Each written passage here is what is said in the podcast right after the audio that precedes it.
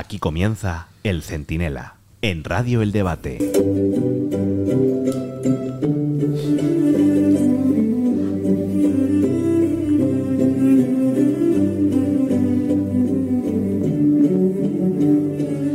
Pedro Sánchez va a volver a ser presidente del gobierno, sin haber ganado las elecciones, pactando con 18 o 20 partidos, que eso es como el ejército de Pancho Villa, sin felicitar al ganador en las urnas dos días después de las elecciones. Y además debiéndole el puesto, probablemente, a un prófugo de la justicia, Carles Puigdemont, o Puigdemont, o Pus de lo que sea, que ya le ha puesto precio a su apoyo. Amnistía y referéndum de autodeterminación. Si pensábamos que no podía haber nada peor que lo que hemos visto en esta legislatura, pues nos equivocábamos. Agárrense con lo que viene en la siguiente. Porque si Frankenstein ya daba miedo, imagínense cuando se junte con Drácula, el hombre del saco, la momia y la niña del exorcista a la vez. Soy Antonio Naranjo, esto es el Centinela, el diario sonoro del debate, y en un momento se lo explico todo.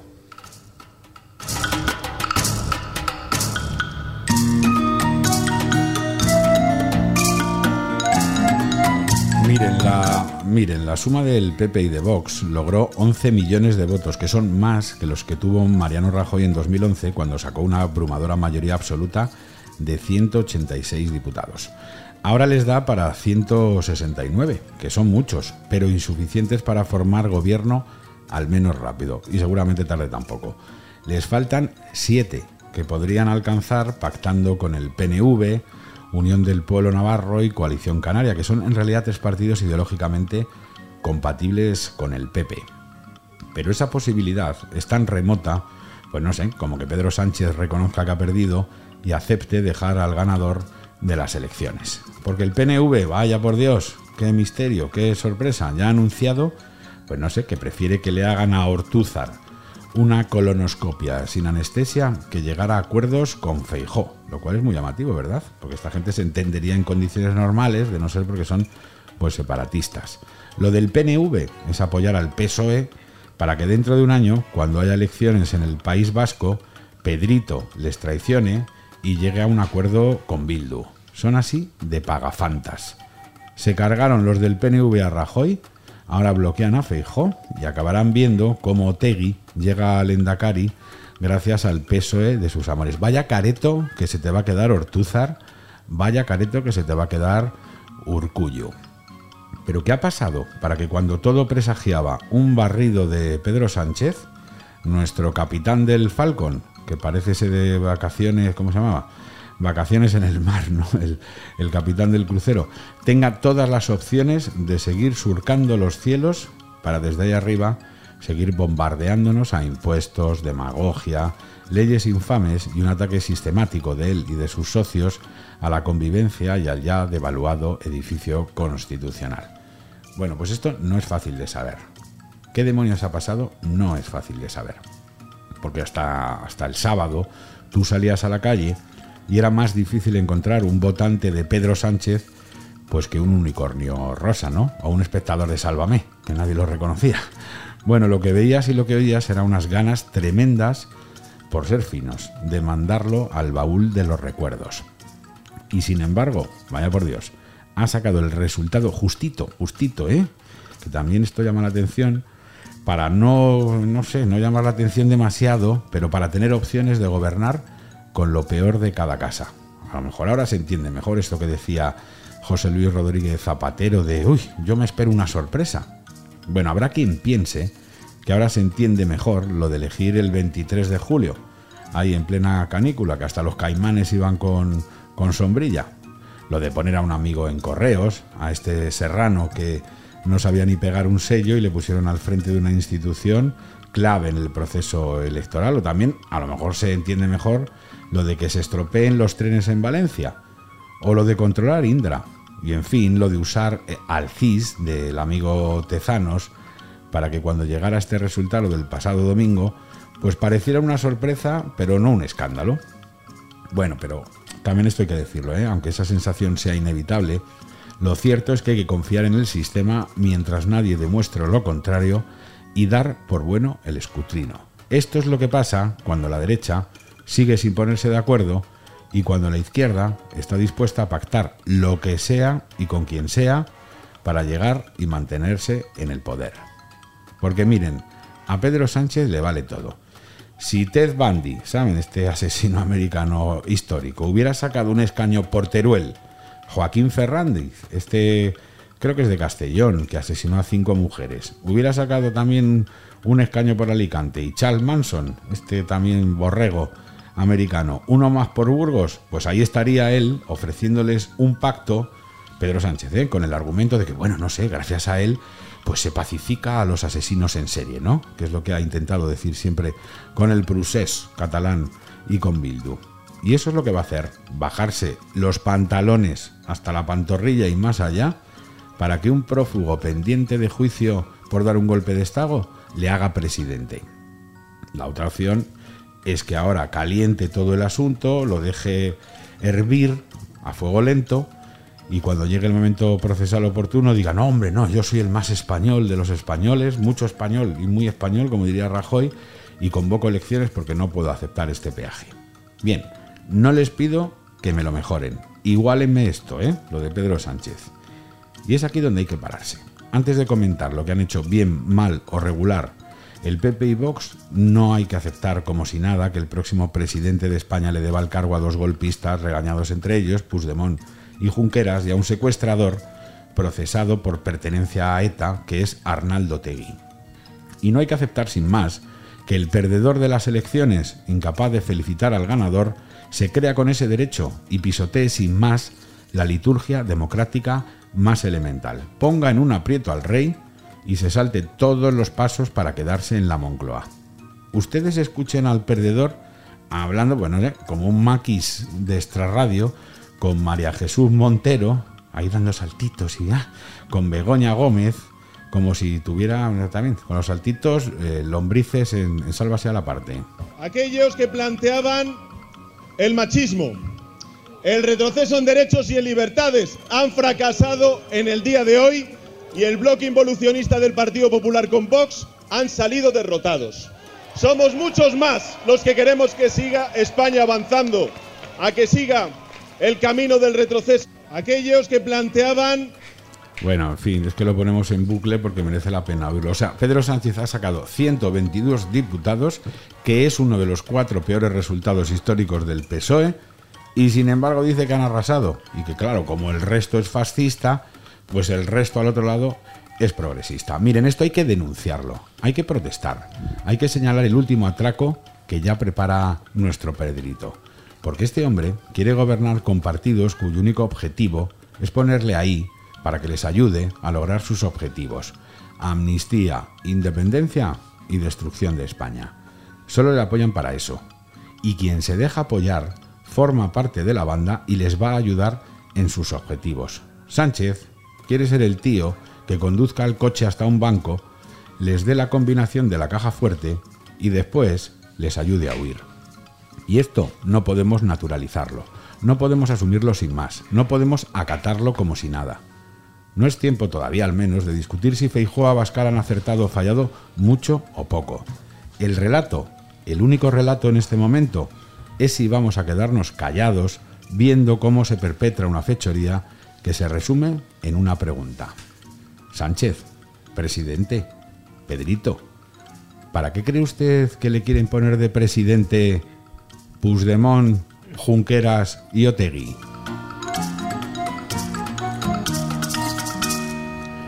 Bueno, y vamos ya con los titulares que hoy nos trae el gran Diego Moreno.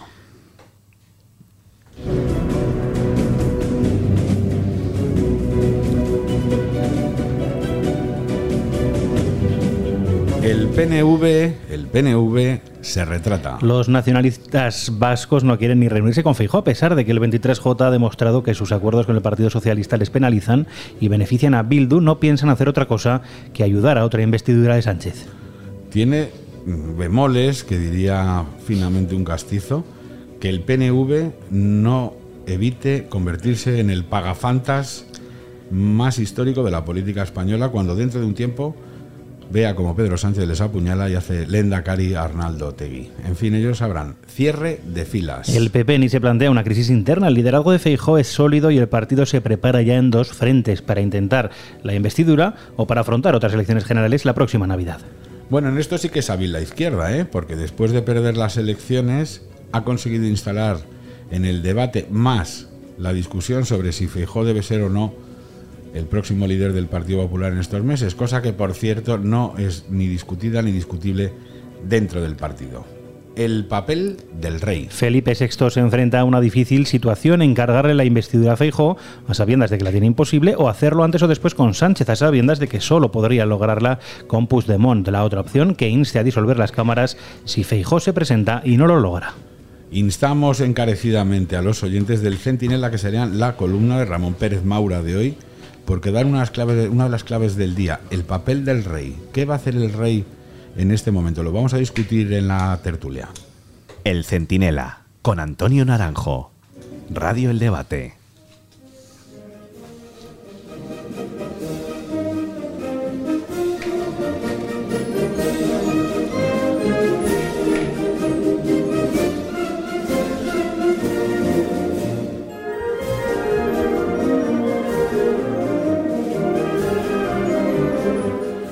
Bueno, veo cómo cabecea el director del debate, Víctor Rubido, que por cierto es el autor material de los hechos, es decir, el que eligió la sintonía de esta tertulia. ¿eh?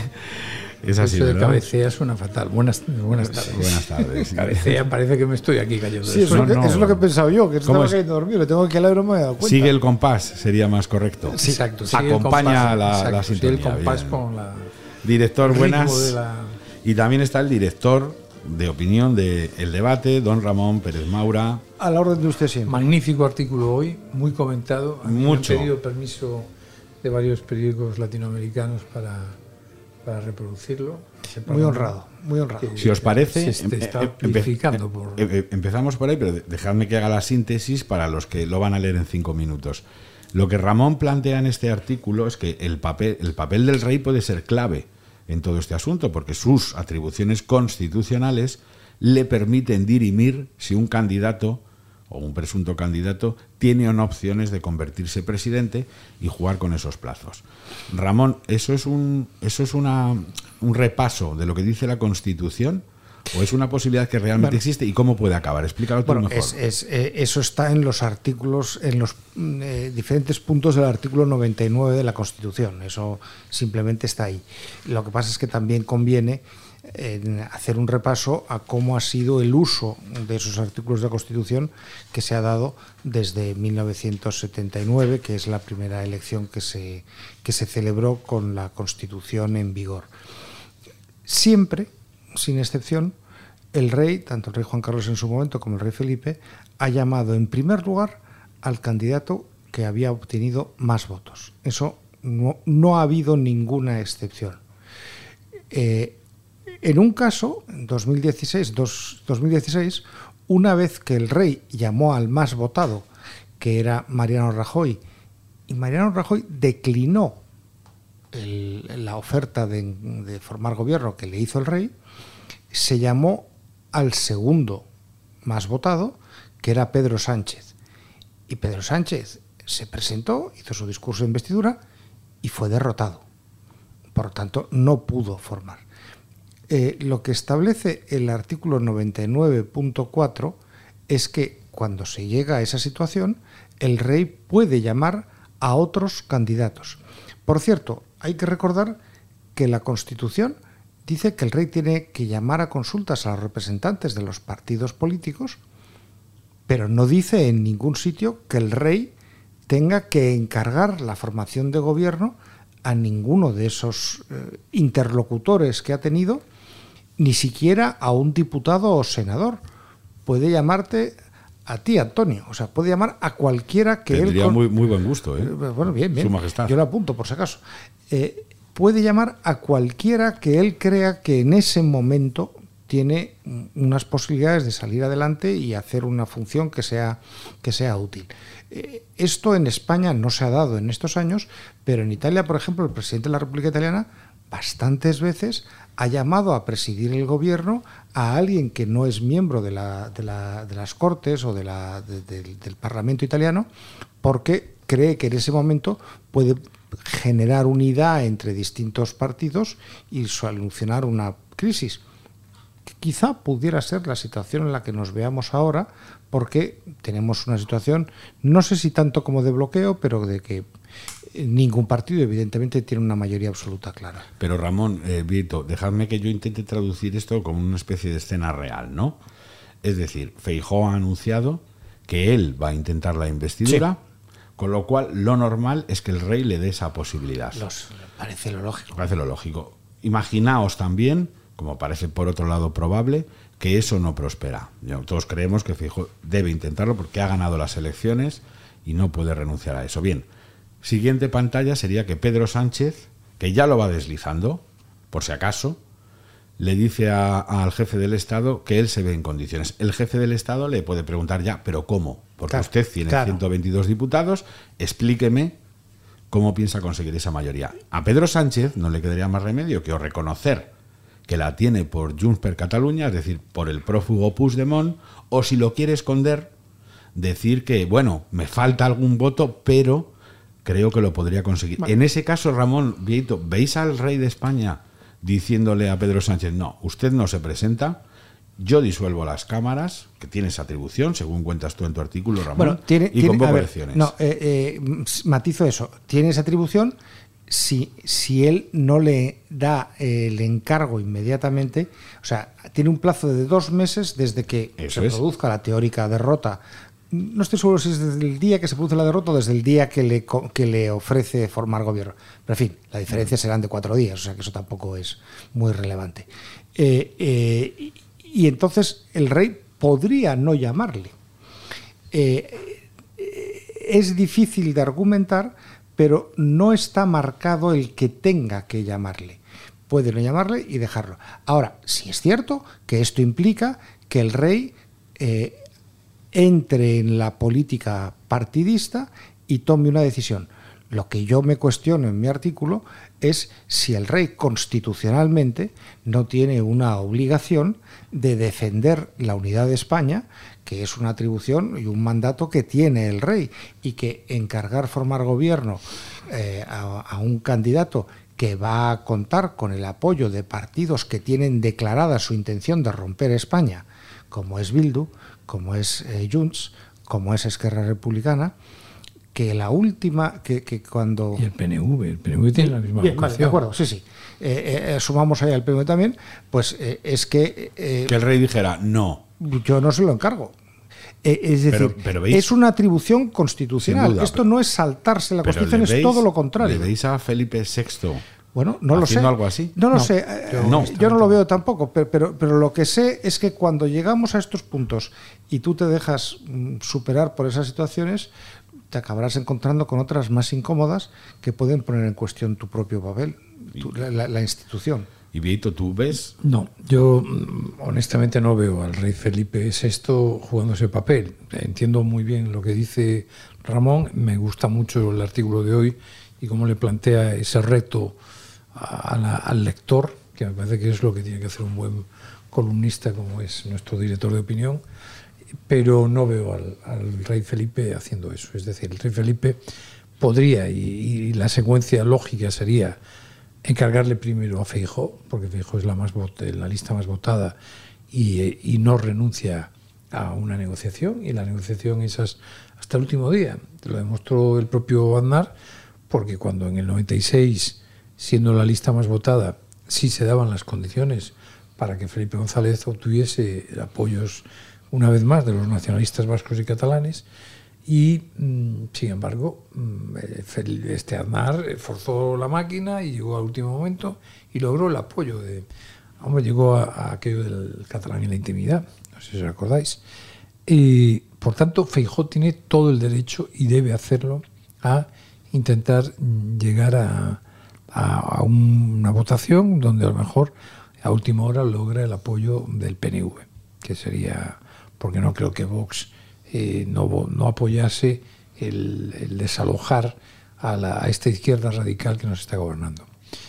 pero me temo que eso mm, no va a llegar a buen puerto y entonces el rey tendrá que volver a convocar a los líderes de los partidos y encargarle entonces a Pedro Sánchez la formación del gobierno. Y ahí, que es donde lo planteabais los dos, eh, Sánchez le va a decir que se va a apoyar en Junts, en Bildu, en Esquerra, pues supongo que sí. ¿El rey se lo va, se lo va a fear? Pues me temo que no. ¿Y debería? Yo creo que sí, pero yo mm, creo que ahora mismo mm, el rey Felipe, por múltiples razones, no va a forzar la máquina, más allá de que él piense en su fuero interno que efectivamente que, esto es una, una barbaridad. Eh, o sea, mm, que la investidura se haga con el apoyo y los votos de unos partidos que quieren destruir España y que quieren destruir la institución de la corona y que desaparezca la institución de la corona. Pero además, Ramón, déjame que te haga esta pregunta, porque en esa misma línea que planteas tú en ese artículo tan tentador, ¿no creéis que si el rey hace lo que acaba de decir Vieto Rubido, en el fondo no está, ya sé que esto es muy complicado para él y me pongo en su pellejo, pero no está también avalando que junto al paquete de referendos de una manera o de otra, que plantearían sin duda, con ese u otro nombre y poco a poco, por etapas, pero plantearían los socios y los patrocinadores de Sánchez, ¿no acabaría yendo incluido también un cuestionamiento del propio régimen de monarquía parlamentaria? Es decir, si el rey no hace algo, en el fondo no está también socavando sus propios cimientos. Lo digo con todas las letras en mi columna de hoy, eso está, está puesto ahí. O sea, es que un paso, eh, un, hecho precede al otro. Aquí tenemos que darnos cuenta que una, para mí, una de las cosas más graves que ha ocurrido en España en los últimos días es que el gobierno de Pedro Sánchez, del que mm, tenemos todas las manifestaciones de lo que se puede ser mentir y, ocultar a los españoles la realidad, eh, ocultamientos de los, que los españoles ya son conscientes. Es decir, hoy en día el que no sabe que les dijeron que habían hecho un comité de expertos para la, para la pandemia y que ese comité nunca se creó, el que no lo sabe es porque no quiere saberlo. Pero vamos, todo el que quiera saberlo lo sabe. Como eso hay cientos de ejemplos. Eh, y que Sánchez ha gobernado durante su primera legislatura completa, la anterior,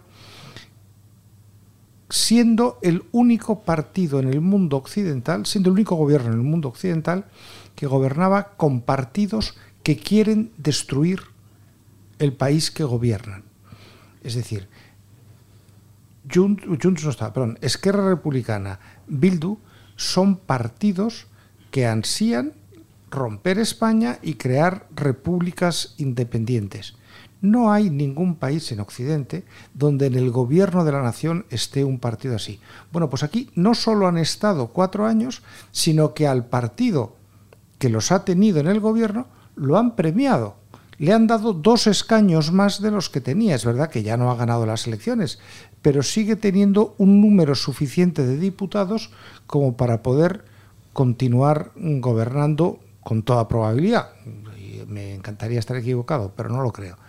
Bueno, pues eh, eh, este es el escenario bastante grave, a mi modo de ver, al que nos enfrentamos en este momento. Es un escenario bastante desolador. Recuerdo cuando el domingo vivíamos todos aquí en la redacción del debate, esa jornada electoral, la cara de sorpresa que se nos iba. Pues, somos unos señores mayores y por tanto ya no nos agitamos demasiado por nada, pero la cara de sorpresa que se nos iba poniendo a medida que el escrutinio se iba distanciando. Y cómo intentábamos negar la realidad. Sí, sí, Es que esto, bueno, pero ahora. vamos a esperar, vamos a esperar. pero iba pasando. Yo reconozco que con los primeros porcentajes yo decía, bueno, esto no puede, eh, tiene que. Esto se corrige, porque recuerdo además cómo empezó la noche electoral de las, de las municipales con eh, la televisión española, con el 2,5 escrutado, diciendo eh, el PP pierde la, mayoría absoluta en Madrid, con el 2,5.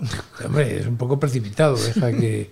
Pero a día de hoy, eh, la verdad es que siempre se dice, yo siempre escuché a los expertos, que hasta el 70% todo puede cambiar.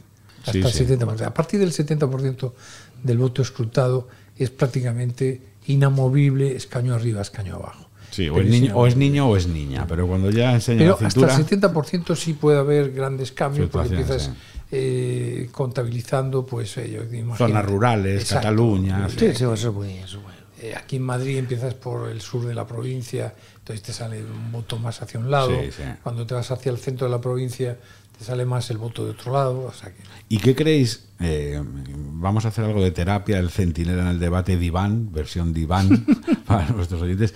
¿Qué creéis que ha pasado? Es decir, ¿por qué ha habido esa... No es abrumadora, porque en realidad con poquito de nada estaríamos hablando, eh, fija- fijaos, con siete diputados más, ¿no? Creo que son. Sí. Ya del, del- entre el PP y, y- y- y Vox estaría la mayoría absoluta. Pero ¿qué creéis que ha pasado para que haya ese aparente antagonismo entre lo que casi todo el mundo en las encuestas interpretaba que iba a ocurrir y mucha gente en la calle y finalmente ha pasado? ¿Qué ha ocurrido en esas horas? Pues no lo sé, hay, hay muchas teorías, porque al final hay que reconocer que aquí estamos, mm, esto es como un poco como el Zahoriba, y vamos a ir buscando argumentos, pero nadie tiene el secreto verdadero de lo que ha ocurrido en el movimiento de cientos de miles de personas. Lo que parece, y parece verosímil cuando se expresa, es que, eh, por un lado, la confianza que en la primera semana eh, obtuvo el, Partido Popular con un cara a cara donde efectivamente eh, Feijóo arrolló a, Pedro Sánchez. Eh, las encuestas que daban eh, permanentemente en los tracking la victoria del Partido Popular. Y el temor, la movilización, que dicen que una izquierda movilizada se moviliza a raíz de ver claramente que puede haber un gobierno de coalición PP-Vox y que Vox, que no plantea nada, eh, no hace ningún planteamiento inconstitucional, ni tampoco abiertamente antidemocrático, es decir, hace muchos más planteamientos inconstitucionales eh, la extrema izquierda, porque la extrema izquierda plantea que desaparezca la monarquía. Vox no hace ningún planteamiento de este tipo. Pero, sin embargo, le da miedo. En gran parte, y esto ahora un paréntesis si es para hacer un programa Sí. completo, no, un curso, en gran parte porque el sistema mediático español es un sistema instalado en la izquierda. Absolutamente. y entonces está duda. constantemente demonizando a unos y blanqueando a otros.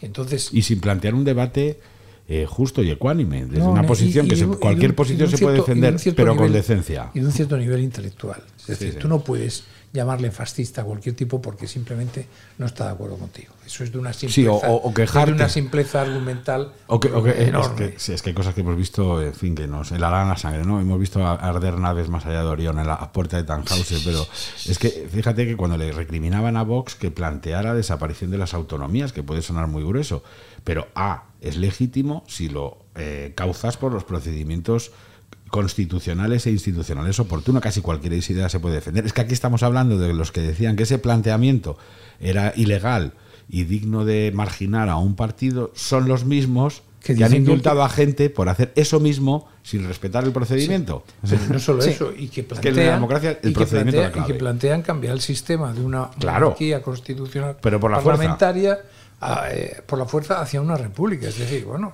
Pero- eh, pero yo termino mi exposición. eh, y ahí parece ser que en la última semana lo que se hace es que se moviliza a varios cientos de miles de, de personas que votarían, que no iban a votar al PSOE, que habían tomado la decisión de no votar, y mm, probablemente ahí está el dato del aritmético de que la suma de 8 millones de, de votos del PP y 3 millones de, de Vox pues te darían una- un resultado de 190 escaños. Claro. Con eso ya estaba todo hablado.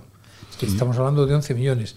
Uno de los mejores resultados del centro derecha en la historia reciente de España es en el 2011 Rajoy, que tiene 10 millones y medio y consigue 186 escaños.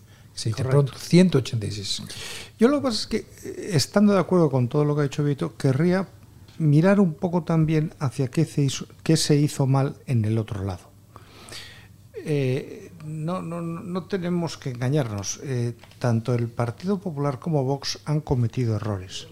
Yo creo que Vox ha cometido un error de discurso en su, en su discurso en la campaña electoral y yo creo que el PP también ha cometido un error de discurso porque el PP frente a Vox ha comprado el discurso descalificativo de la izquierda, tanto del PSOE como de, como de Sumar, y ha estado describiendo a Vox en los mismos términos que lo hacía el PSOE y que lo hacía eh, Sumar. Vamos a ver, yo entiendo que los dos compiten por los mismos votos y lo que no vas a decir es que el otro es el mejor, no, evidentemente. Pero cuando tú aspiras a que con toda probabilidad para tener una mayoría tendrás que gobernar con ese otro partido, lo que no puedes es estar mencionándole a su madre todos los días, porque claro, eso no da resultado, eso no genera eh, votos. Y, luego hemos visto, después de terminar el domingo la, noche, como terminó, eh, a Vox haciendo algo bastante extraño, a mi modo de ver, que es perdiendo 19 escaños, empezar a buscar culpables y ellos no tenían ninguna responsabilidad. Yo no he oído a un solo dirigente que diga de Vox que diga nos hemos equivocado en esto o hemos hecho esto mal. Que si el PP, que si los medios de comunicación, que si las encuestadoras. Oiga, bueno, a lo mejor usted se ha equivocado en algo. O es que los 19 escaños, porque entre otras cosas el PP habrá sido más o menos caballeroso, más o menos limpio, lo habrá hecho. Pero el PP, para lo que no está, es para darle votos a usted, está para conseguirlos para sí mismo. Entonces, yo creo que... Sí, pero es verdad, no sé si me aceptáis el planteamiento que en el, en el caso del PP había una contradicción tremenda en su discurso, en el sentido de que tú no puedes ir de eh, adalid de la derogación del sanchismo y luego decir que tu socio preferente, aunque solo fuera para la investidura, es el propio eh, Pedro Sánchez. ¿no? Yo estoy en total desacuerdo con esa Claro, pero, luego Vox, déjame que, termine para que veáis y me corregís, pero luego también Vox ha permitido que su caricatura como eh, cazador de feminazis y de menas se perpetúe hasta el punto de que entre uno y otro sí que han ayudado a que Pedro Sánchez active una alerta antifascista tan ridícula y falsa como sin embargo útil en la última semana de la campaña. ¿Puede ser así? Sí, pues, pero yo quería decir una cosa. Vamos a ver, yo creo que la estrategia que tenía Alberto Núñez Fijó cuando le decía, oiga, eh, apoye, vamos a hacer un pacto. Y uno le decía, no, pues entonces no, no, no me ponga usted obstáculos a que yo pacte con Vox. Claro. Sí, eso era, la, En eso estamos de acuerdo. ¿eh? yo lo inteligente, pero, más que lo inteligente, lo sano para este país hubiese sido que en el año 2015 Pedro Sánchez aceptase la oferta que le hacía Mariano Rajoy de hacer un gobierno de gran coalición al modo y manera alemán, donde le dejaba. Y este señor, con 90 escaños, que era el peor resultado de la historia del PSOE, dijo 17 veces no. 17. No lo negó como San Pedro. E intentó una investidura. Lo negó 17 veces. Es decir, que estamos ante un señor que desde luego su visión de la globalidad y del bien común y del interés general es cero. El, señor Sánchez. Pero yo quería apuntar una pincelada, nada más, Ramón. Yo creo que el grave problema de la derecha española es no asumir su papel firme de los valores, ideológicos, culturales, que son, le son propios a la derecha. Y, por ejemplo, no abordó abiertamente la idea de unidad de España. Mm. No la abordó. Cuando es uno de los temas mollares de los de debate político, porque estamos hablando de varios partidos que están planteando que son minoritarios en un país de 47, yo decía antes 47, casi 48 millones de habitantes, estamos hablando de partidos que tienen 300.000 votos. 300.000 votos. votos. ¿Y cómo un partido con 300.000 votos puede chantajear a 47 millones de habitantes? Eso, eso es, es una falta de lógica. Yo siempre, no sé quién era el autor, pero lamento no tener buena memoria para ello, que decía que la humanidad siempre hay algún momento en que se alía con la estupidez. Y estamos en uno de esos momentos, estamos aliados con la estupidez y en España especialmente. Eh, eh, se está hablando mucho en las últimas horas, se me ha acordado por lo que acaba de decir Vieito, la oferta que le hizo Mariano Rajoy a, Pedro Sánchez de hacer un gobierno de gran coalición. Eh, se está hablando mucho en estas horas que, en pura lógica, una salida lógica al momento que tenemos, sería un gobierno de gran coalición. Hay dos partidos que ninguno de los dos tiene los números para poder gobernar y conseguir una mayoría absoluta, salvo en el caso del PSOE, gobernándose pues con lo que, con lo que hay. En esas circunstancias eso sería lo lógico. Aquí el problema está en que el señor Sánchez, que no ha ganado las elecciones, aunque él salió el domingo por la noche a decir que las había ganado hablando en su nombre y en el de toda esa coalición que va a ir detrás de él, no nos han explicado claramente por qué le apoyan, como tú bien decías, Antonio, eh, eh, eh, el señor Sánchez no puede aceptar un gobierno de gran coalición por la simple y sencilla razón de que el presidente no sería él. ¿Cómo va a haber un gobierno de, coalición, de gran coalición que preside el que ha quedado segundo en lugar del que ha quedado primero? Es que los gobiernos de gran coalición parten de la base de que, como mínimo, empieza gobernando el que ha ganado. Y algunos, pues en alguna ocasión, ceden parte de la legislatura al, al, al, segundo, pero no, no, no empiezan por el de abajo. Y es que al señor Sánchez lo único que le importa es seguir sentado en el mismo despacho que está ahora y disfrutando del mismo colchón que, que, le, que, le, compramos entre todos. Claro, quizá le importe más conseguir el gobierno que poder gobernar. ¿no? Ahora, ahora os tengo que preguntar, me vais a dar un segundo nada más, porque ahora os tengo que hacer la gran pregunta del millón que seguramente se están haciendo todos los lectores de, del debate y todos los oyentes del Centinela. Seguimos en un momento. Estás escuchando El Centinela. En el debate.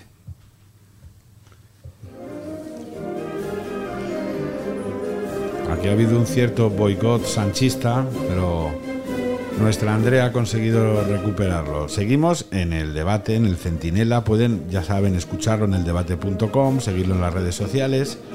Estamos con Víctor Rubido, escribir, director escribir. del debate, y escribí, claro. Con Ramón Pérez Maura, director de opinión. Y la gran pregunta es, ¿creéis que Pedro Sánchez va a alcanzar un acuerdo con un prófugo, nada menos, de la justicia española?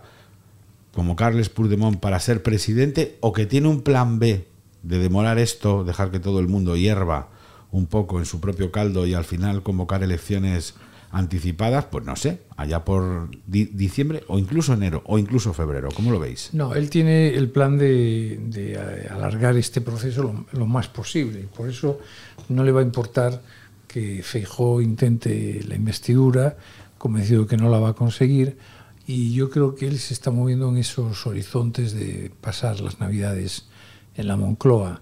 Eh, el bloqueo era el, el, uno de los objetivos que tenía él y su equipo, y entonces mmm, probablemente, hombre, él sí, él va a intentar ganar tiempo que con ese tiempo ablandar al, a, a Puigdemont. Pero él sí puede, no convoca elecciones. ¿eh? ¿Estás seguro? Sí, seguro. Sí. Si puede, no las convoca. Totalmente es decir, él si puede, repite investidura con todas las excrescencias políticas de, del independentismo y la extrema izquierda y, y, a, y, adelante sin como ahora no va a tener ninguna prisa en el proceso se lo va a tomar con calma incluso va a dejar que sea Feijó el que se estrelle comprobando sabe de buena tinta que el PNV nunca lo va a apoyar y y yo creo que ahí no, no va a quedar más remedio. ¿Tú compartes eso, Ramón? Lo comparto absolutamente y yo creo que mm, como él no tiene nada que perder, lo va a prolongar lo más posible, no va a tener ninguna prisa, va a dejar que la situación personal de, de Puigdemont se cueza en su salsa y que llegue un momento en el que, bien por la abstención, bien por el apoyo de Junts eh, directamente, eh, él va a ser investido.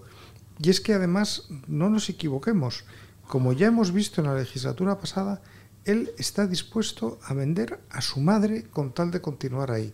Y a estas alturas, ¿por qué no lo va a hacer? Lo va a hacer exactamente igual. Eh, parecía imposible que él pudiera estar cuatro años más y los va a estar porque tiene elementos para vender, eh, para comprar ese apoyo.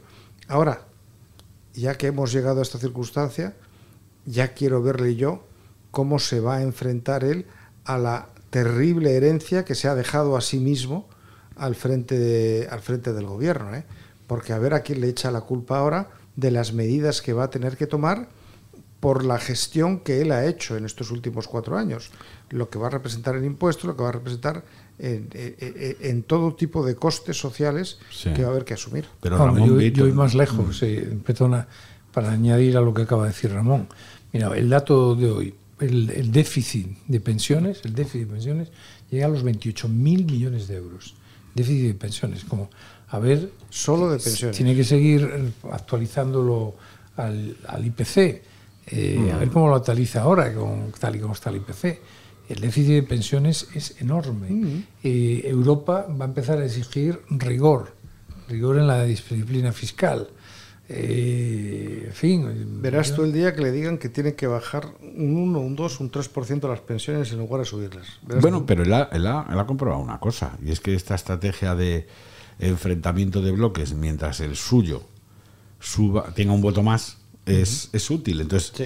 ¿no creéis, no os veis como un paisaje verosímil que lo que haga Pedro Sánchez es todavía fundir más a la mitad de España, a la que él da por perdida, para que la otra mitad eh, viva? Porque yo me puedo equivocar, pero ¿no percibís que en esta sorprendente movilización de última hora de un cierto voto al Partido Socialista también está presente, por decirlo de alguna manera, la España que vive de la política financiera de Sánchez, que básicamente consiste en subsidiarla a costa de personas que paradójicamente son insultadas y denigradas por las personas que reciben el, el esfuerzo que ellos es hacen, el ¿no? proceso tantas veces denunciado, y desde luego aquí en el debate, de argentinización de, Sí. de España.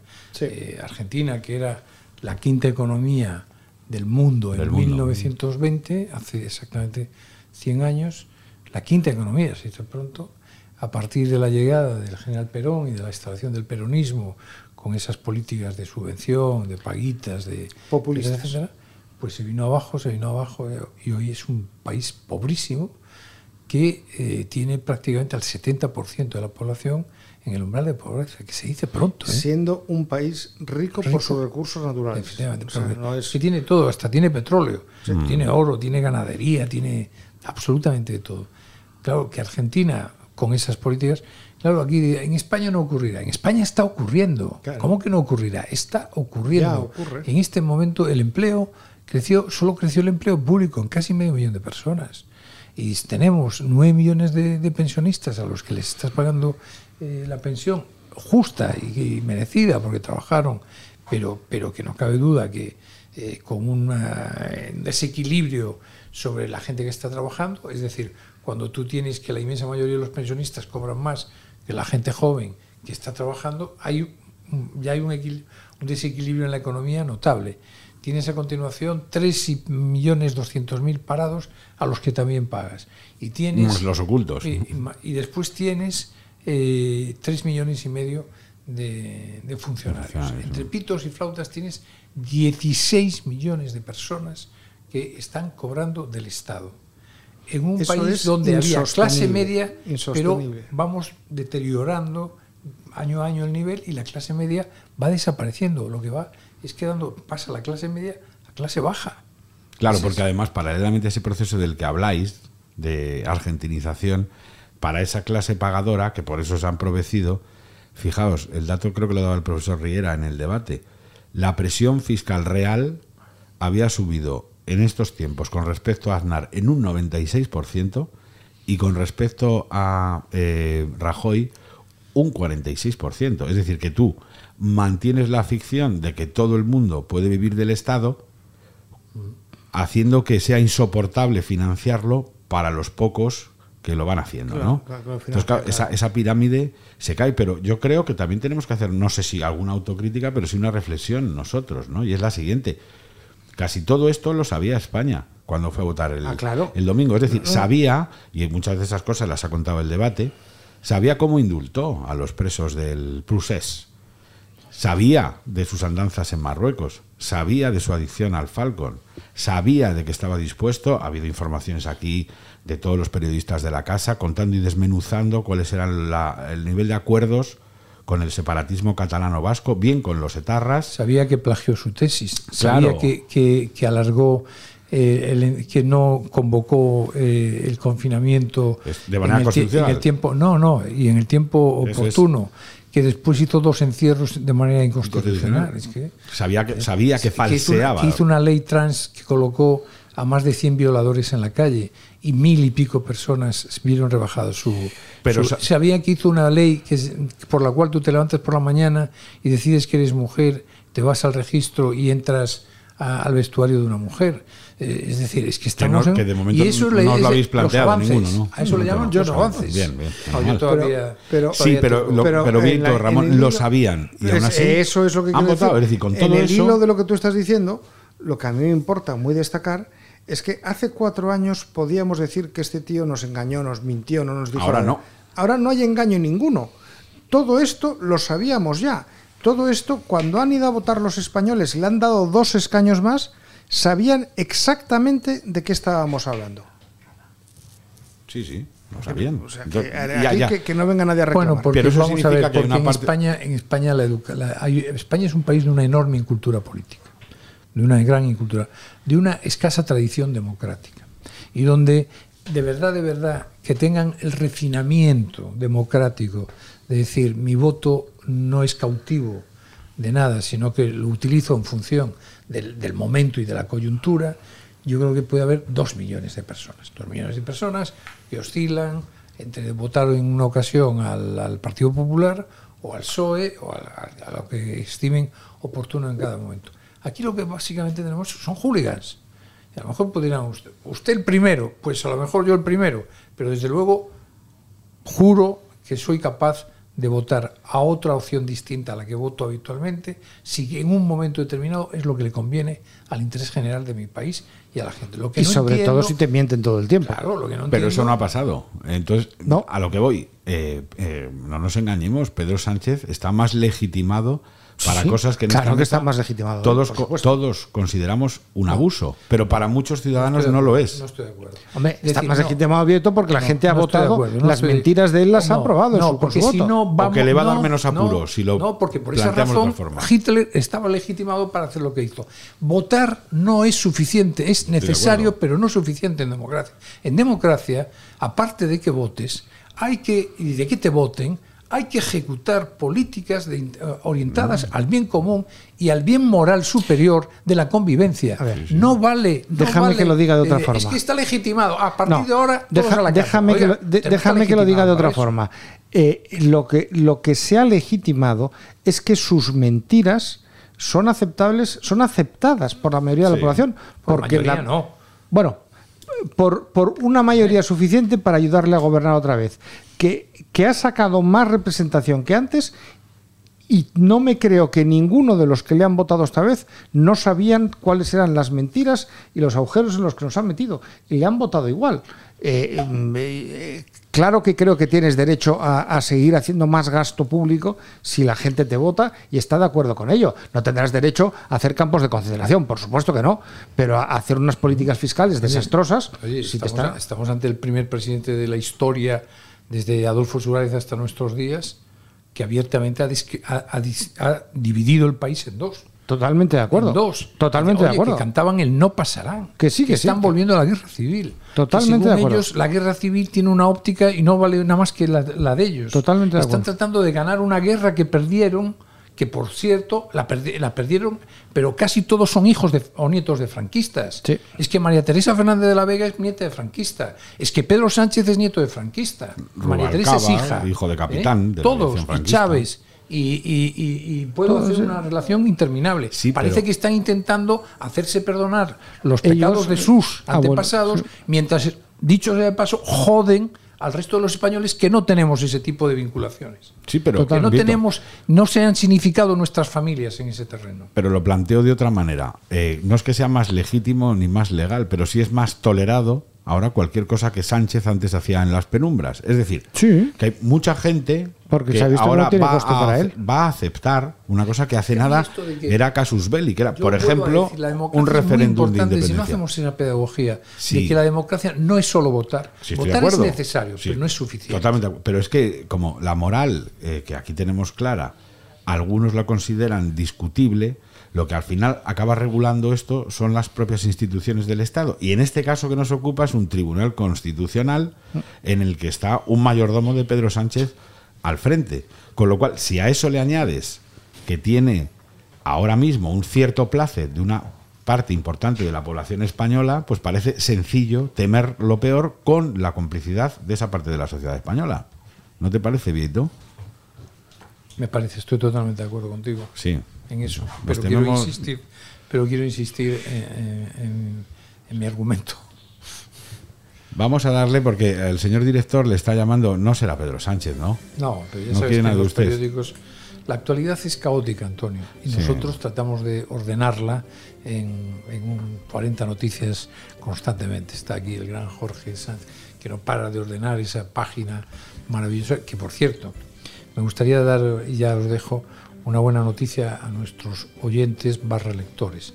Hoy eh, GFK, el medidor eh, que tenemos aceptado todos Sí, los sí. medios en España, nos ha dado un nuevo dato extraordinario. En la primera quincena de julio alcanzamos los 610.000 lectores diarios, casi 5 millones al mes y estamos, eh, ya vemos muy cerquita a cabeceras clásicas que llevan muchos años eh, compareciendo en el mercado y nosotros estamos a punto, con 22 meses de vida.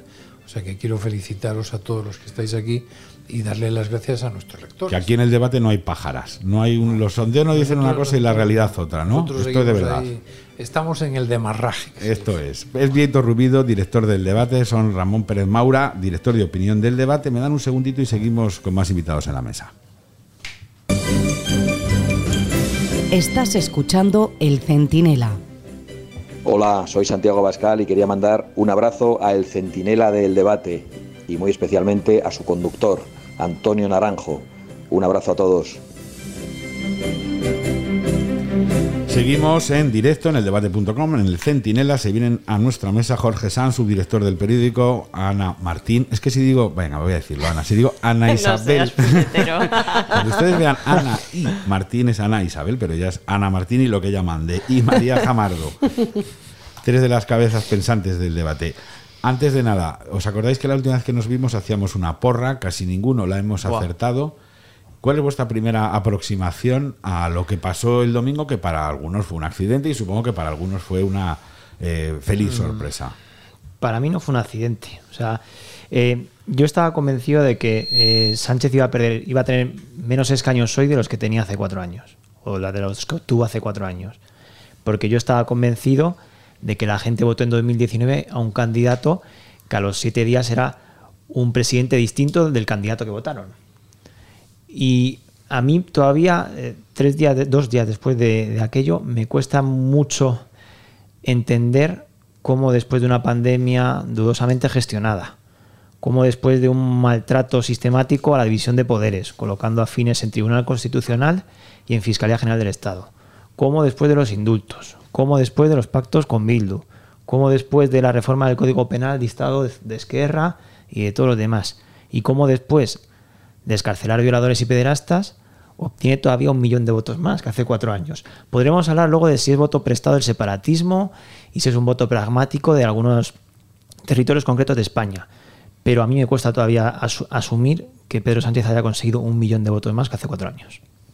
¿Os cuesta asumirlo, Ana María? ¿O en el fondo todo tiene una cierta lógica? Viéndolo ahora con algo de frialdad, la secuencia de los hechos, Pedro Sánchez ha dedicado la legislatura a cuidar mucho algunos eh, eh, nichos eh, poblacionales, algunos sectores y algunos ámbitos ideológicos, que en realidad tiene cierta coherencia que llegado el momento de la votación y ante el fantasma o el miedo a que les quiten eso o a que gobiernen partidos muy en contra de esos nichos eh, ideológicos al menos, pues ha movilizado a votar a Sánchez. Ana, ¿tú cómo lo ves?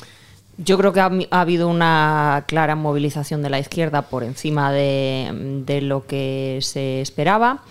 Eh, probablemente si no por el miedo, sí por el rechazo a Vox. Ha habido mensajes contradictorios por parte del PP, porque a la vez que estaban no demonizando, pero bueno, sí casi a, Vox pactaban con ellos en Comunidad Valenciana, en Extremadura, en fin, creo que ha habido disonancias en la campaña del Partido Popular que ha discurrido en paralelo a la conformación de varios gobiernos regionales y ayuntamientos. Y luego creo que en buena medida la clave ha pasado por dos comunidades, por un lado Cataluña, donde ha habido un voto prestado del independentismo de Esquerra, solo de, de Esquerra al PSC ante el temor a un gobierno de la derecha con el que pudiera irles objetivamente peor Y en segundo lugar, que en Andalucía em, el efecto Juanma Moreno que hubo en las elecciones autonómicas del año pasado y en las municipales de este año en Andalucía, pues no ha sido tal. No ha habido mm, eh, tanta diferencia entre el Partido Popular y el Partido Socialista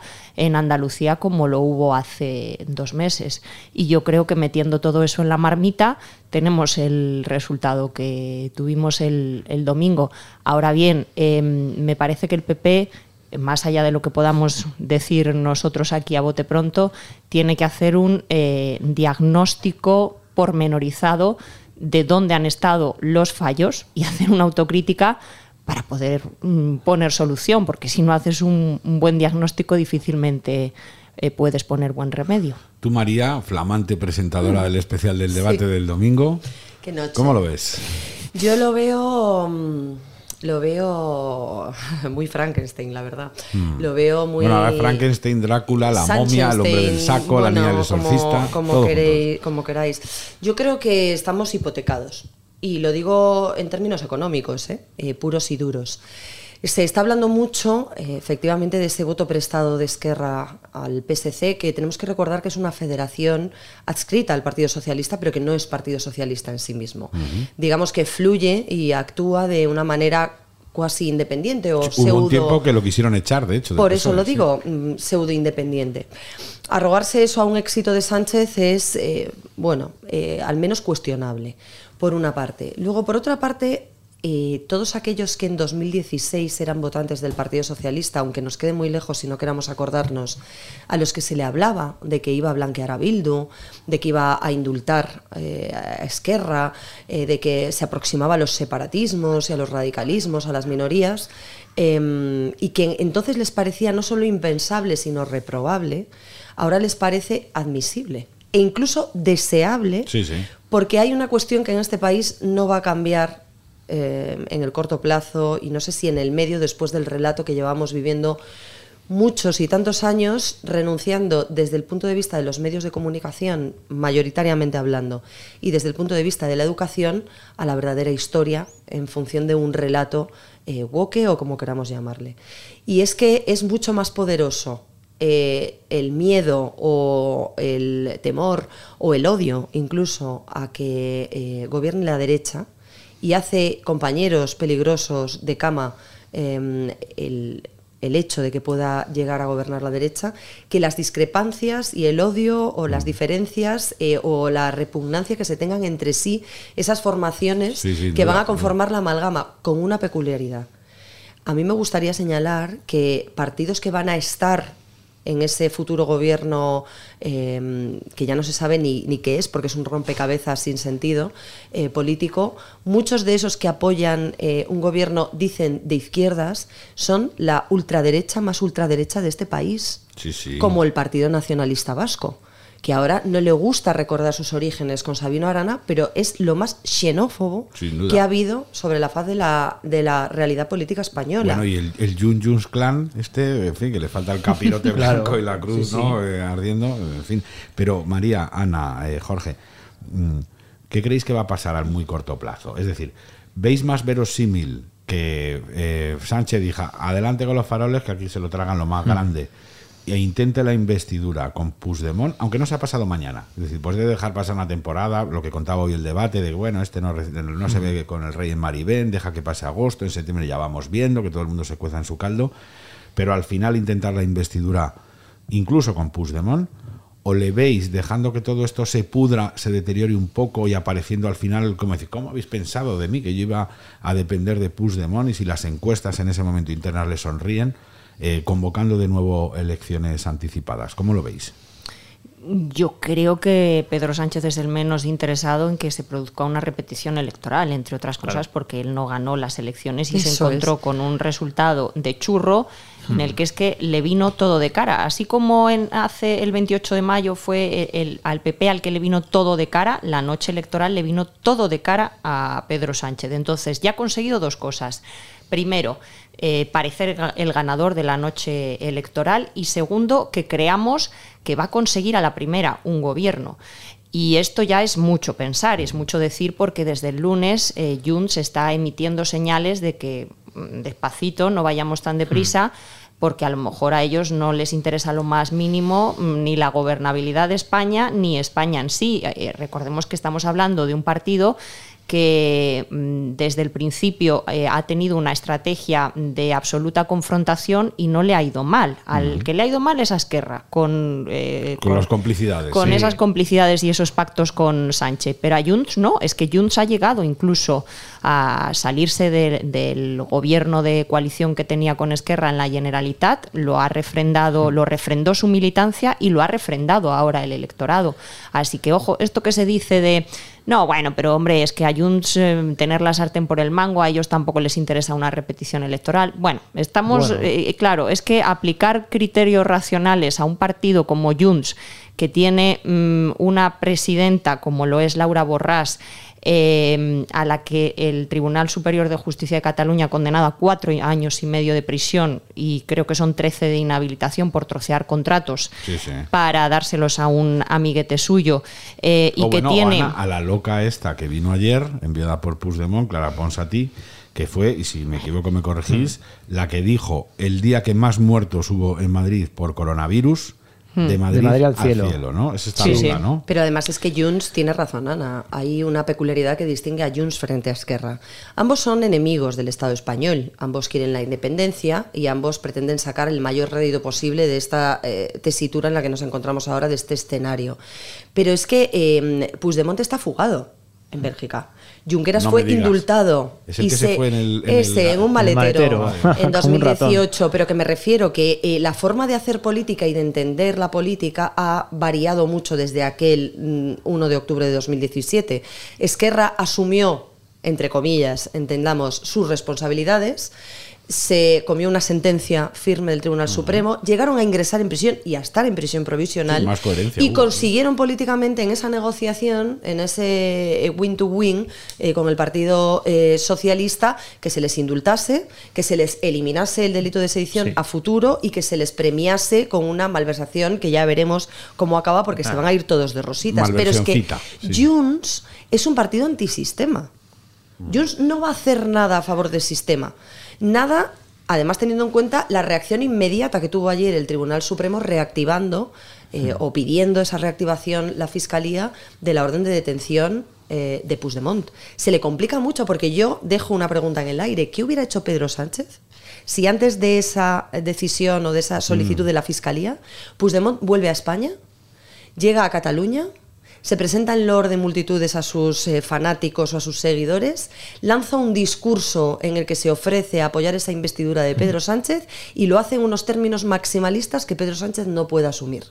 ¿Qué hubiera hecho Pedro Sánchez? Ah, yo tengo una porra. Yo creo que lo hubieran detenido. Las porras las carga el diablo. Sí, sí, no, ya, venimos, es verdad, sí, verdad, hace una semana salimos. Vamos a llamarlo de otra manera, pinchados. tengo un pronóstico. Mi pronóstico, mi pronóstico, o lo que yo vería, que si ocurriera eso, que por supuesto me parece absolutamente ciencia ficción, que viniera, fuera detenido, condenado e indultado, porque la amnistía no se puede aplicar a las bravas. Tú para. Bueno, eh, para empezar, la amnistía aquí, en nuestro ordenamiento no lo recoge. Tú para Sí. hacer algo similar a una amnistía tienes que detener a Puigdemont, juzgarlo, procesarlo y condenarlo. Y una vez ahí ya le indultas y haces Sí. lo que tú creas. Por responder a tu pregunta y ceñirme un poco a, a la conversación inicial, yo mi pronóstico con respecto a Sánchez es que va a intentar la investidura y que la va a conseguir porque ofrecerá lo que necesite, porque como dice Ana, es el primer interesado en que no haya repetición electoral.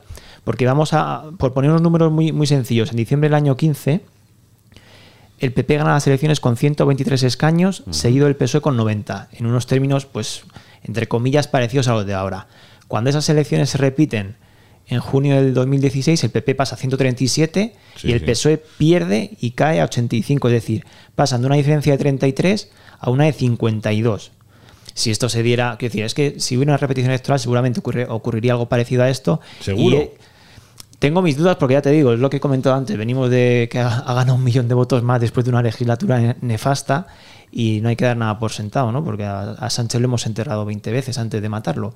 Pero yo creo que sí que habría, se ampliaría la brecha ligeramente y eso a Feijó o a quien le toque, le sí que un- le coloca una situación de fuerza a la hora de negociar investiduras. Quiero decir, ahora mismo que ¿qué escaños se sacan? Sacan 15, ¿no? Pues oye, si por lo que sea ocurre como en el 16 y esa grieta se estira a 20, ya el dibujo cambia también, ¿eh? O sea, Y no- yo creo no- que... ¿No pensáis Ana, que puede llegar un momento, claro, aquí es, aquí es importante los plazos, el calendario y lo que pase antes, ¿no? Y el- los estados de opinión son como los de ánimo, que cambian, sobre todo ahora en estos tiempos, con cierta facilidad y con cierta rapidez. Pero no, no pensáis que puede llegar un momento en el que en el fondo le interese tanto al PSOE como al PP un adelanto electoral para, de alguna manera, empezar a rematar la vuelta al bipartidismo que en realidad asoma este 23 de julio. Es decir, imaginaos, Pedro Sánchez, deja que todo esto se vaya pudriendo y llegado el momento procesal oportuno, viendo que los sondeos no le dan mal, porque cuando ha pasado esto del 23 de julio es muy fácil que la gente recupere el ánimo y la fe en él, diga, vamos a ver, si mis opciones son depender de Puigdemont o decir que precisamente yo, que soy el presidente de España, jamás va a tolerar esto y presentarme en las nuevas elecciones, gracias a eso consigo avanzar sobre Sumar, que ha sido una castaña pilonga, o sea, parece es Izquierda Unida con, con mejor perfume y con ínfulas. Eh, ¿No pensáis que eso puede llegar a ocurrir? O sea, dais por hecho que si Puigdemont le dice, Pedrito, lo que tú me digas, va a aceptar ser investido. Sí, yo creo que más vale pájaro en mano que ciento volando, eh, que arrancará la legislatura y que si ve que no puede gobernar en el plazo de un año, año y medio, dirá españoles. No me dejan gobernar, ahora tienen, les doy la palabra a ustedes. Como Sí. hizo, por cierto, después de ganar la moción de censura cuando no le aprobaron los presupuestos Claro. del año siguiente. Se la dio de moderado y 2019. ganó. Y entonces, pues ahí está. De todas maneras, eh, el reloj mm, de pulsera no lo lleva él, lo lleva Feijó, en el sentido que el 17 de agosto se constituyen las Cortes, el 21 empezará la ronda de consultas del rey y desde luego el candidato más votado ha sido Feijó, así que si Feijó le plantea al rey que él quiere presentarse a la investidura, el rey no puede negarse Claro porque que es el candidato Y lo hará, Ana, das por seguro que lo hará. no, no lo doy por seguro, pero digo que si el PP quiere poner ese contador en marcha, porque a partir de una investidura que sería a todas luces fallida, ya empiezan a contar los dos meses. Mm. Y ese es el plazo que tendría Pedro Sánchez para lograr un acuerdo con todos, con Esquerra, con el PNV, con Bildu y sobre todo con Junts.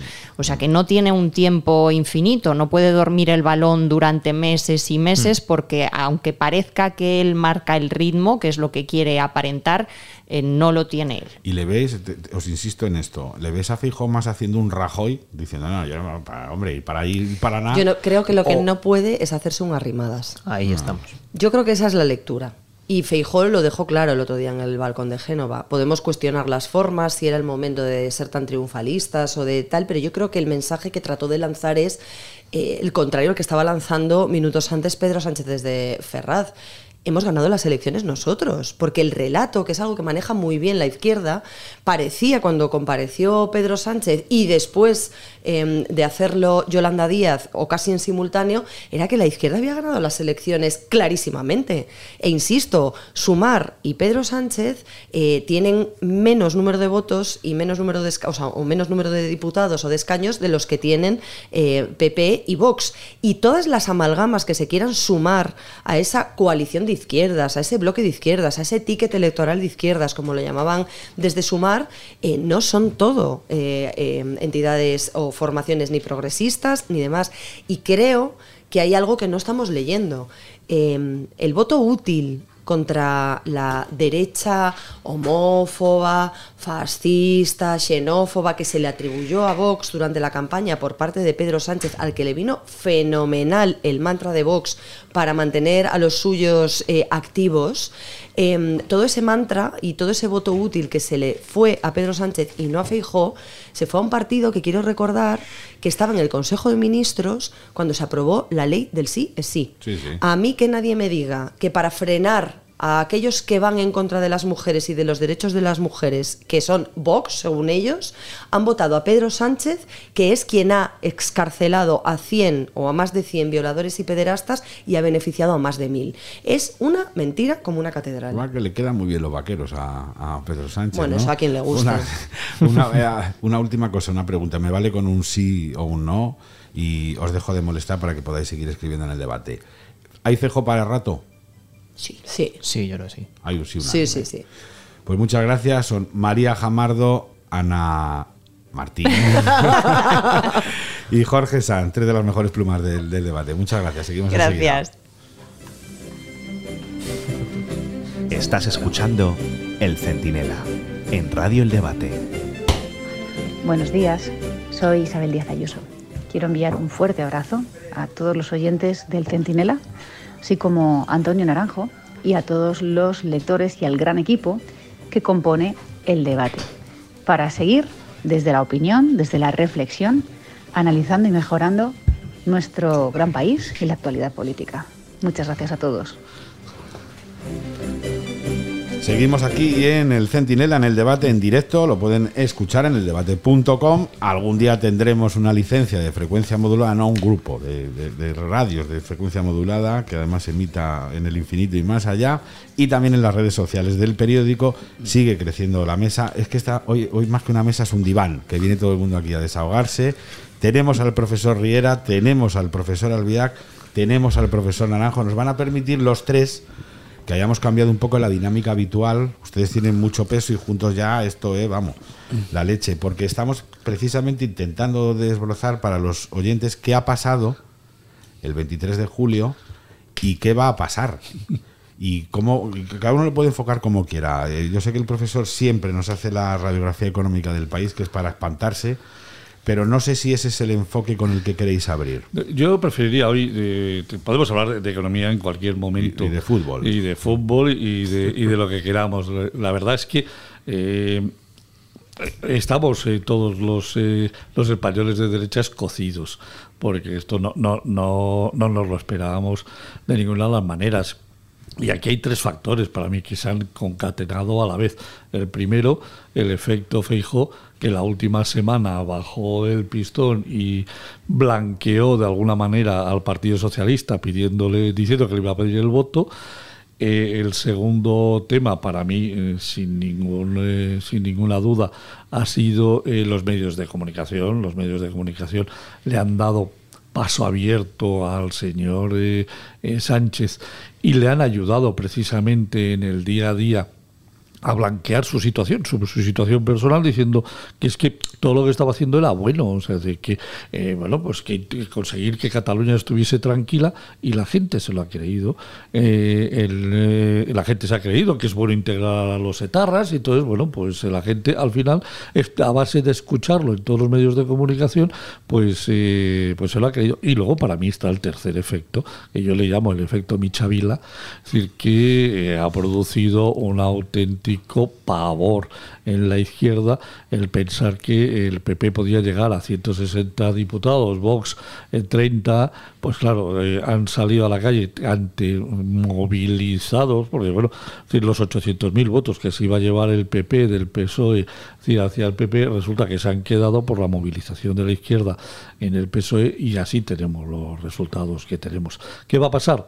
Pues lo que le interesa a Sánchez va a poner ahora a Tezanos a mirar el mercado cómo está y cuando el 10, 12, 15 de noviembre, poquitos días antes de que venza el plazo, pues tomará la decisión si constituye gobierno o si hace elecciones anticipadas. En cualquier caso, a él le viene de cine porque va a estar al frente del Consejo Europeo eh, viajando en su Falcon para arriba y para abajo y el gran problema es que y aquí es donde meto la economía, la economía va a estar totalmente parada, no se va a hacer absolutamente nada por dinamizar nada, el gasto público va a seguir creciendo. Ahora, profesor, nos, da más detalles de ese, de ese cuadro tétrico. Ya lo hemos leído durante toda la semana el debate y estábamos a punto de exiliarnos, pero bueno, ahora nos terminan a asustar. Eh, profesor Albia, que la última vez que hablamos ya era usted mm, escéptico, con esa sonrisa que siempre tiene, pero escéptico a la vez. Ahora que estamos, ¿al borde de, de qué?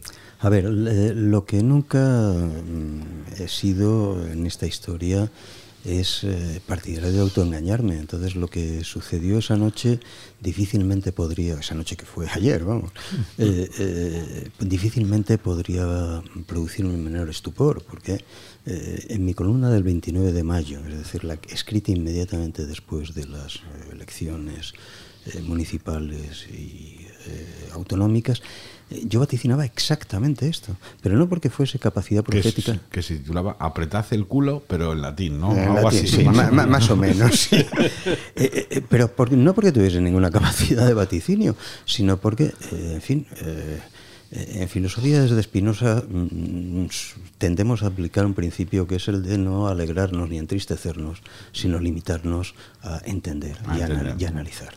Entonces, si analizamos la España electoral desde 1978 hasta hoy, prácticamente los bloques totales de electores son idénticos.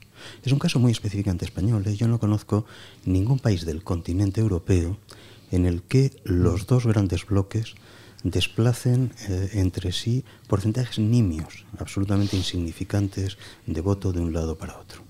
Naturalmente eso mientras había dos eh, partidos eh, hegemónicos, después dejando aparte el asunto de los, periféricos, que es otra historia, pues bueno, eso te permitía prever una cierta alternancia más o menos que se producía en función del mal estado de uno o de otro.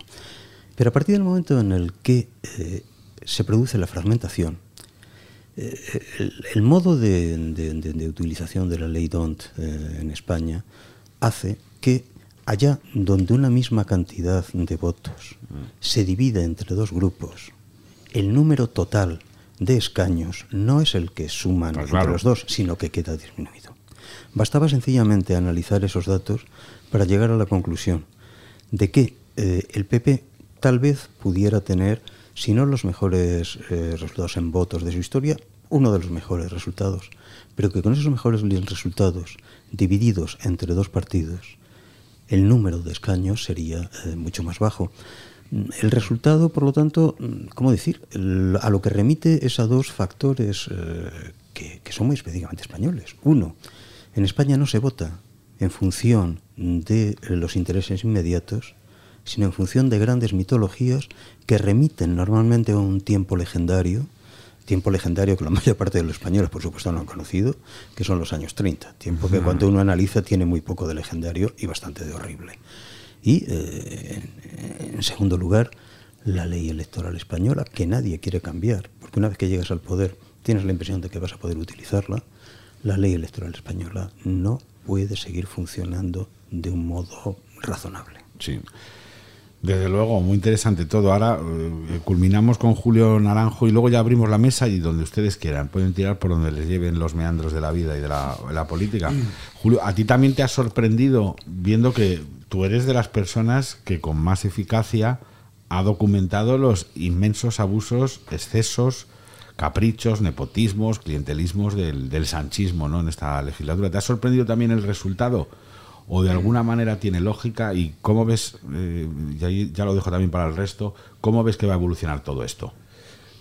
Bueno, a mí a título personal sí me ha sorprendido el resultado, pero es verdad que se ha producido una filtración. El elector, conociendo que creo que es la verdadera misión de un medio de comunicación, dar a conocer al público los acontecimientos, eh, no obstante la valoración ha sido la que es y ha habido una en fin, concentración del voto sorprendente. A mí me recordaba un, un, poco, no tiene nada que ver el ejemplo, pero cuando se producía el conflicto de la guerra civil entre Pompeyo y Julio César, eh, Pompeyo el Magno, que decía que daba una patada al suelo y aflorarían legiones de hombres a su disposición, luego resultó ser no cierto. Y sin embargo, en el caso de Pedro Sánchez, cuando parecía que más apretado y más contra la pared se encontraba, verdaderamente ha habido una movilización del voto sorprendente.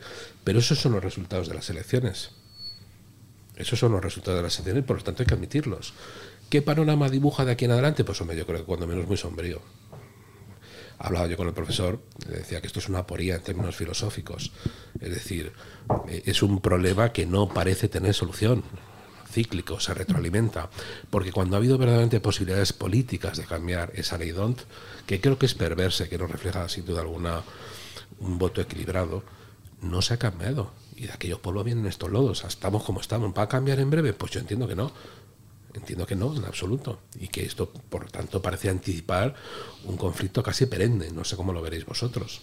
No, vamos a ver. Si, si, si se vuelven a convocar elecciones por alguno de los motivos que sea, no va a haber, obviamente va a pasar, va a haber caída de votos hacia Vox, va a haber caída de votos de, de Sumar, va a subir el PP, va a subir el Partido Socialista, es decir, y vamos a va, va a acercarse a un bipartidismo, es decir, del antiguo que teníamos, pero así todo, es decir, en lugar de 3 millones Sumar y 3 millones Vox, sacan 2 millones y 2 millones, o 2 millones 200 y 2 millones 200, significa que es que siguen perdiendo lo- los grandes, no, no siguen obteniendo, no, tienen capacidad para conseguir una mayoría absoluta. O sea, con lo cual podemos entrar eh, de nuevo en unas elecciones que haga difícil eh, gobernar, salvo por una cosa, es decir, es que los nacionalistas vuelvan a sacar, eh, mejoren sus resultados y a partir de ahí, es decir, Pedro Sánchez en lugar de 122 se vaya a 145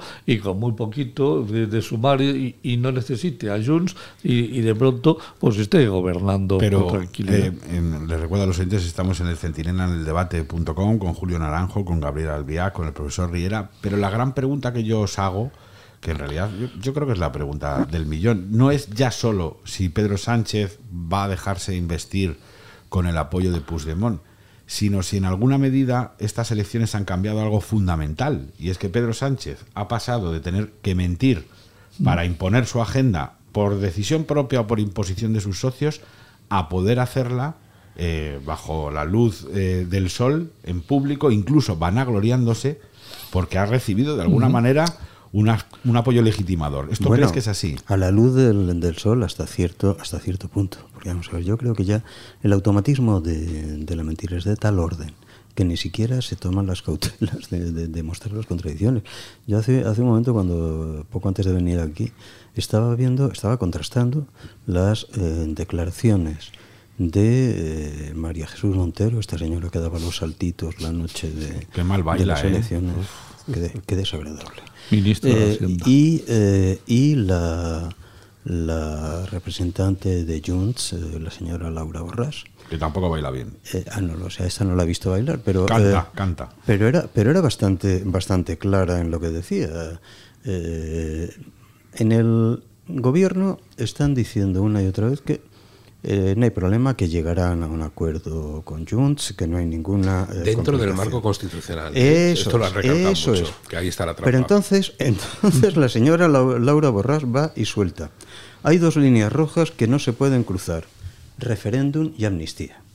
Claro, el problema es que eh, la amnistía está explícitamente excluida por la Constitución, precisamente porque una vez realizada la amnistía que cerró eh, el periodo De la transición. eh, guerra y eh, en guerra civil y eh, dictadura, esa amnistía cerraba y hacía entrar en un periodo nuevo. Y el referéndum no está contemplado eh, eh, en modo alguno en la Constitución. Entonces, la, la señora Lola Borràs dice, de modo explícito, hay dos líneas rojas que no se pueden cruzar, referéndum y amnistía. No, de sigue, sigue diciendo, no hemos venido a rebajar nada, sino a conseguirlo todo.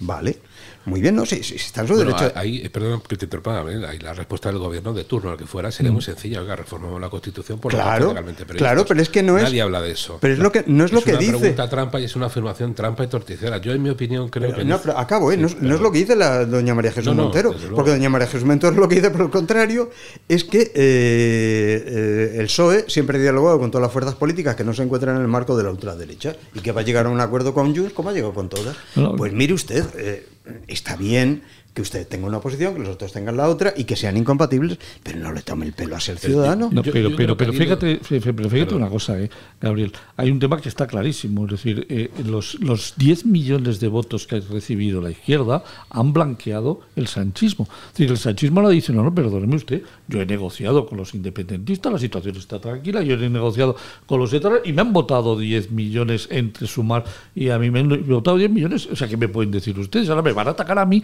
por hacer lo mismo. No, no, pero si ya tengo el respaldo de 10 millones. Antes no los tenía. Bueno, y de, de 12 incluso. Sí, si- sí, sí, sí, sumas, si- si sumas toda la eh, tropa. top, efectivamente. Con lo cual, es decir, eh, el tema es. ¿Va a haber referéndum? Bueno, va a haber, va a haber votaciones, seguro. Es decir, seguro. Es decir, si quiere, si quiere, 17. si quiere, él va a conseguir eh, mm, paliar el efecto. Él sabe, o sea, Borrás podrá decir lo que quiera. Pero cambiará la palabra amnistía porque no, no existe. Es decir, como tú muy bien dices, Julio, no, no, no como, existe. como jurista, ¿ves que sin llamarlo referéndum, en realidad, esto sí puede avanzar de alguna manera hacia ese camino? Yo, yo en mi opinión, eh, qui- quiero creer que no, con la legalidad actualmente no es viable, pero sí que creo que al hilo un poco de lo que comentábamos al principio, uno de los posibles resultados de estas elecciones a, a traer- a través de ese blanqueamiento del que estamos hablando, que es una legalización, una legitimación de una acción política hasta el momento denostada, sí que creo que arroja unos cambios inminentes preocupantes, afecta a la línea de flotación del ordenamiento jurídico político, que es muy importante, a la arquitectura constitucional, de tal forma que incluso lo que se rumoreaba o se sostenía como el planteamiento de los constitucionalistas, que se suele identificar más con la derecha y luego la extrema derecha, mm, parece que ha quedado obsoleta. De tal forma que esto, no digo que ya lo sea, pero anticipa de alguna forma una especie de consideración de papel mojado de una constitución que se queda muy anciana.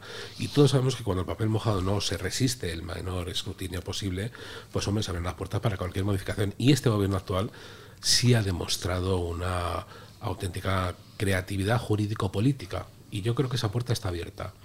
Y creo que por primera vez no hay prisa en absoluto en ir acometiendo ese tipo de escenarios, porque insisto, yo cuando se dice muchas veces, es que la monarquía, el ref... oiga, hagan un referéndum que está constitucionalmente previsto y nos pronunciamos todos, si no pasa nada, si eso ya está ahí. ¿Por qué no se ha actuado y se ha activado hasta este momento? Pues por razones obvias. Creo que ese escenario queda en este momento mm, superado y arroja cuando menos provisionales, pero conclusiones muy preocupantes, en mi opinión. ¿eh? ¿Y creéis que hay algo de, de justicia poética, al menos en la posibilidad de que el propio Sánchez, con su ambición, con su aritmética y con su resultado electoral, pueda verse obligado al final a gestionar las propias consecuencias de todas sus decisiones, sean las institucionales, las políticas, las jurídicas, las territoriales, las económicas, desde luego? ¿Creéis que hay algo de eso? ¿O que, o que no merece la pena? Pero tú crees que a él le preocupa lo más mínimo pasar a la historia como eh, el último eh, presidente del gobierno de lo que un día se llamó España.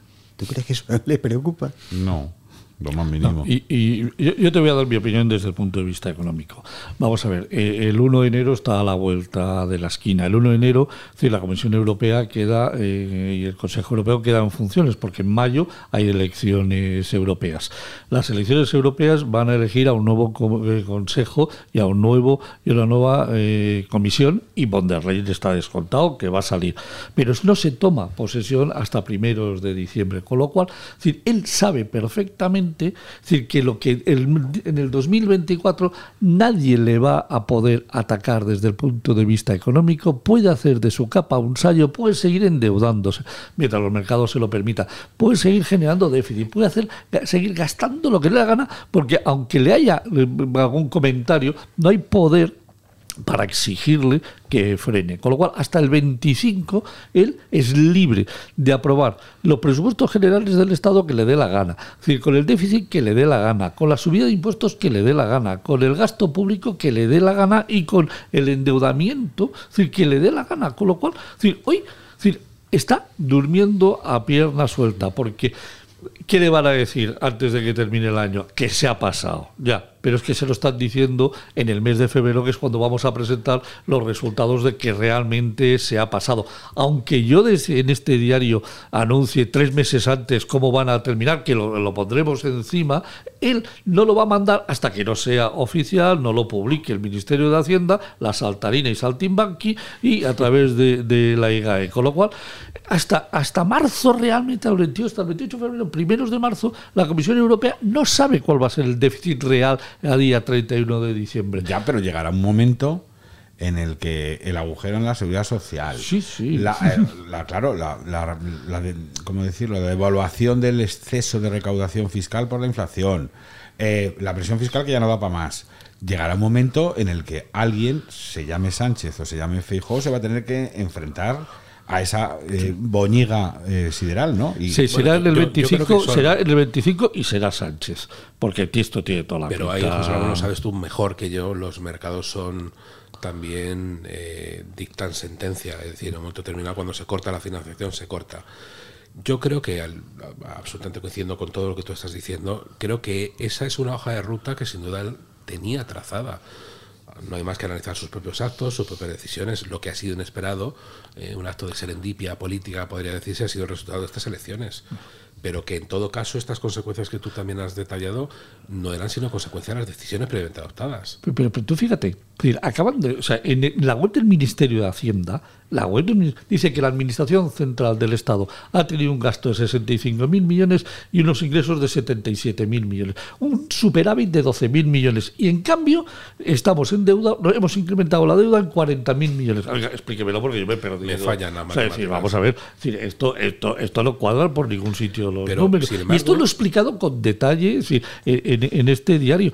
Y esto va a seguir así. Pero es- eso era lo que estábamos comentando justo antes de entrar nosotros al estudio, que es un dato que no por conocido parece haber tenido incidencia alguna precisamente en el votante. Es que el votante ha decidido y ha escogido lo que ha escogido. Sí, sí. Y eso yo creo que es un cambio muy profundo en la estructura del modelo constitucional que hasta este momento tenemos, porque eso ha sido de alguna forma validado.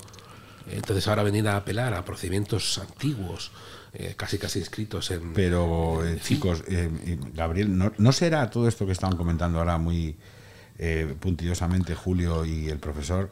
¿No será que también Sánchez ha conseguido que, aunque sea a costa de ese agujero, de esa ruina, de esa devaluación de todo en la vida, eh, haya generado una clientela electoral muy sólida? Sin duda. que no hace ninguno de estos esfuerzos, no padece ninguna de las consecuencias, pero sí disfruta del cierto beneficio. A ver, que esto yo creo que es una clientela electoral muy sólida, pero que no la ha creado específicamente Sánchez. Que eh, las clientelas eh, electorales en España son clientelas que reposan sobre principios mitológicos, sobre grandes, grandes mitologías, y que lo que lo que concierne a los intereses concretos, desgraciadamente, y digo desgraciadamente, ocupan un papel muy secundario. Eh, este país es probablemente el último ejemplo a gran escala del eh, principio que formula Carl Schmitt cuando dice que en política todo se juega en la capacidad de definir, de definir a un enemigo, construirlo como una estructura mitológica y producir la unificación de los míos frente a su amenaza. Bueno, yo no conozco ningún país europeo donde una y otra vez eh, los arquetipos con los cuales se van a las urnas sean exactamente los mismos. En el que eh, el personal diga, no, es que en mi familia somos de derechas de toda la vida o de izquierdas de toda la vida. En el que los partidos sean los mismos en todas las convocatorias. Yo, recuerdo el caso francés, que es el que he vivido más de cerca. Vamos a ver, eh, los partidos en Francia han ido modificándose prácticamente a cada convocatoria bajo eh, la Quinta República. Y no solo en cuanto a nombre, sino en cuanto a contenido y, estructura. En Italia, que estuvo también muy fuertemente eh, fosilizada durante tres eh, decenios y medio, eh, bueno, a partir de los 90 no hay nada que ni siquiera recuerde lo que es la vieja estructura de los partidos. En todo caso, el personal vota por motivos concretos que remiten a la realidad inmediata, a su presente. En España votamos por referencia a un espacio mitológico situado a un siglo de distancia. Es de locos. Naturalmente, si tú sabes manejar esas mitologías y tú sabes jugar con ese eh, fuertísimo elemento de demonización eh, que divide por la mitad a la sociedad española, tus posibilidades de éxito son enormes. Y una última para los tres, no, no es una porra, que ya hemos dicho muchas veces que las carga el diablo, pero sí es un presagio, un pronóstico. ¿Vosotros sois de los que creéis que va a haber una investidura más o menos eh, cercana de Pedro Sánchez con Puigdemont o elecciones anticipadas? Julio. Yo, ah, yo creo que cuando Putemón dice con buen criterio en su opinión, eh, desacertado la mía, cuál es el marco mínimo de negociación, sin duda alguna está estableciendo un marco que se puede renegociar. Porque lo que pide es un imposible y por tanto el presidente del gobierno, el que fuera, Pedro Sánchez o cualquier otro lo concediera, no podría. Pero que no obstante, insisto en la idea que lanzábamos antes, es decir, eh, lo que hasta este momento era la fibra, el cordaje de este sistema, yo creo que queda muy dañado. Y ha quedado dañado paradójicamente por los resultados democráticos de unas elecciones celebradas. Es que eso es un, un punto de vista muy novedoso en este escenario, en este escenario de confrontación, de enfrentamiento, donde lo ya antiguo parece además obsoleto y por tanto lo que es antiguo y obsoleto no se respeta, se cambia, se modifica. Pues estamos un poquito más cerca de ese escenario que yo creo que por otro lado ha sido el que se ha venido buscando. ¿no? Eh, vamos a ver. Bueno, ojalá Julio no tengas razón. Yo Eh, pienso que, Profesor que Junts eh, lo ha puesto eh, hoy extremadamente difícil, porque no ha hablado ni de consulta ni de indulto. Ha hablado de dos puntos que son completamente incompatibles con la actual Constitución, que, que exigen una reforma constitucional previa, que son amnistía y Referéndum. No, Pero yo, yo, yo no, no consulta, no, referéndum. Pero yo creo, por eso te decía, como es un imposible actualmente, eh, yo creo que cuando uno establece en el marco de una negociación unos principios prácticamente inamovibles, lo que está haciendo es elevar el precio para luego bajarlo y alcanzar un acuerdo. Es decir, lo que consigue verosímil. ideólogo de las izquierdas que se llama George Lakoff, piensa, no pienses en un elefante, ha establecido el marco referencial, ¿no? Por tanto, es lo que te permite también ir modificándolo. Yo creo que entre ambas partes tienen muy claro, a través de las múltiples negociaciones, conversaciones mantenidas, no ya ahora, desde hace tiempo, cuál es el, el objetivo que se persigue. Pero no olvides que eh, Junts está en una situación igualmente difícil. Muy difícil. Junts ha conseguido desplazar a la CUP. Si en estos momentos se le puede poner en público como renunciando a los principios que ha dicho irrenunciables, puede verse con problemas muy serios en esa clientela. sin duda. Eso...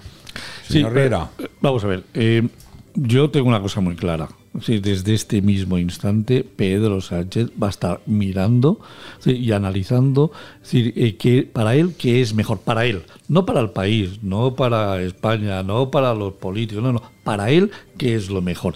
Si para él lo mejor le dicen eh, sus asesores cuando tengan datos de qué puede pasar. Para él lo mejor es eh, hacer unas elec- anticipar elecciones para Navidades, eh, anticipará elecciones para Navidad. Y si para él lo mejor es mantenerse en el gobierno y pactar, él pactará lo que haga falta. Si hemos visto que de- con Bildu cuántas veces le tengo que decir que nunca, nunca, nunca, así que ya- no, pues, pues si lo dice El centinela. y luego lo incumple, lo va a hacer exactamente con Puigdemont. Es que no se va a cortar un pimiento. ¿Cómo lo arregla? No lo sé.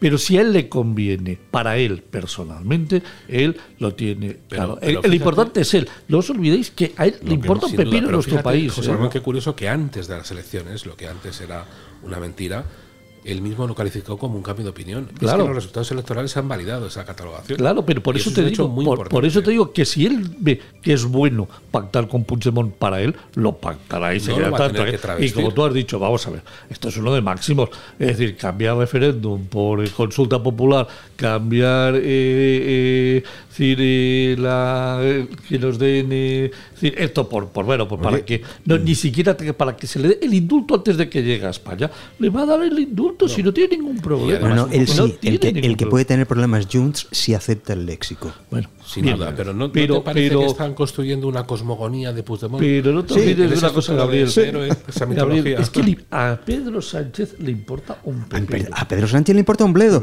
pero a la clientela de Junts no. Sí, A ver, pero- chicos, que me- sí, cuando os pido un monosílabo ah, es verdad. y tenéis ahí al director de pie Sí, es esperando, verdad, ¿eh? es No, verdad, esto, es esto verdad, es una es mesa libre, de verdad. Esto es una mesa Es libre. verdad. Somos una panda de. Este, este repite, este no repite elecciones, Bueno, este se queda. que repite más que las judías pintas. Profesor Riera, profesor Albiá, profesor Naranjo, muchas gracias. Y por supuesto A que nos seguimos Antonio. leyendo en el debate y escuchando en el Centinela. Muchas Gracias. gracias. Muchas gracias.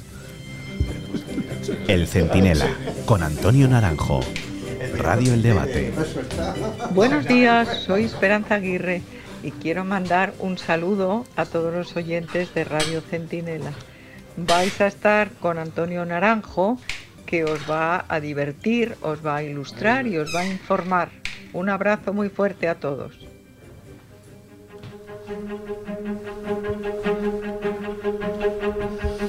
Firmes las filas, llega el capitán Rubido, es el astrolabio. Ya saben que siempre ponemos el broche de oro, o lo intentamos, el epílogo a el centinela. Bueno, pues con un cara a cara con el director, en el que siempre además, ¿eh? a pecho descubierto, responde con franqueza aquellas cosas que nosotros necesitamos saber, probablemente. Buenas, señor Rubido. Buenas. La buenas, primera va directa. ¿Tiene garantizado eh, el señor Feijó el liderazgo en el Partido Popular?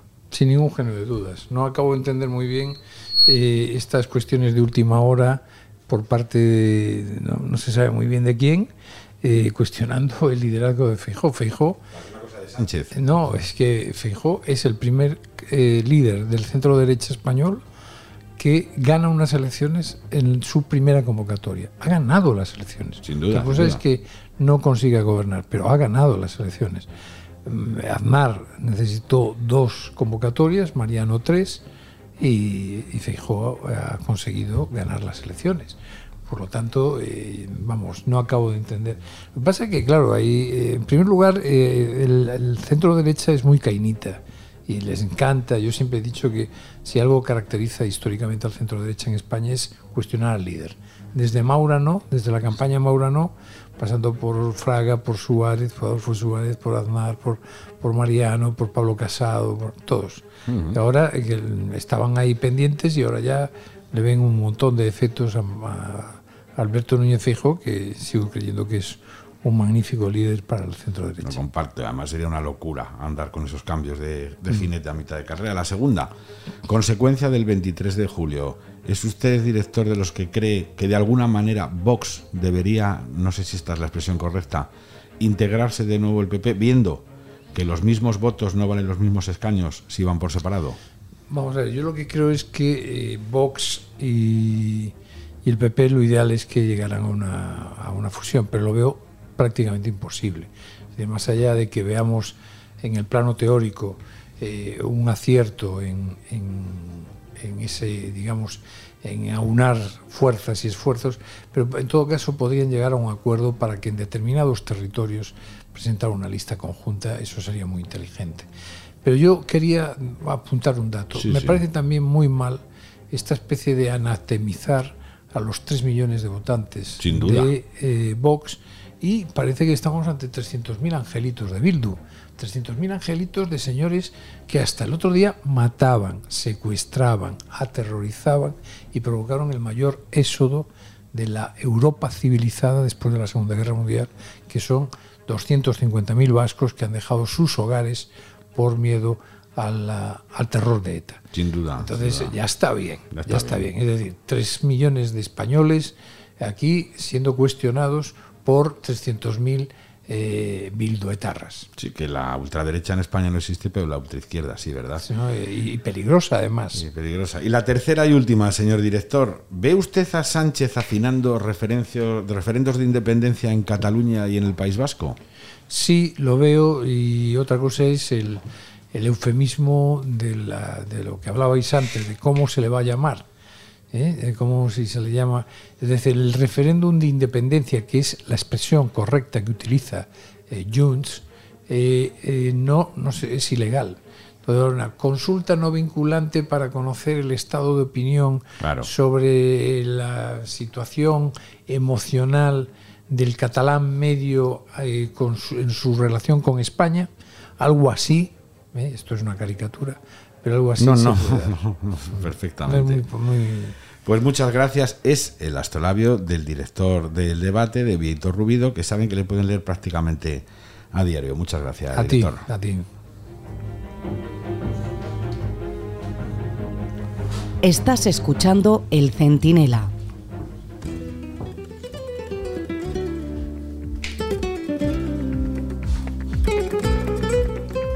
Bueno, pues ya nos vamos. Como decía Shakespeare, de lo que tengo miedo es de tu miedo. Así que no lo tengan, aunque parezcan que vienen muchas curvas, o al menos, si lo tienen, no se sientan solos. Aquí está y estará el debate y nos seguiremos escuchando y leyendo en los próximos días. Muchas gracias.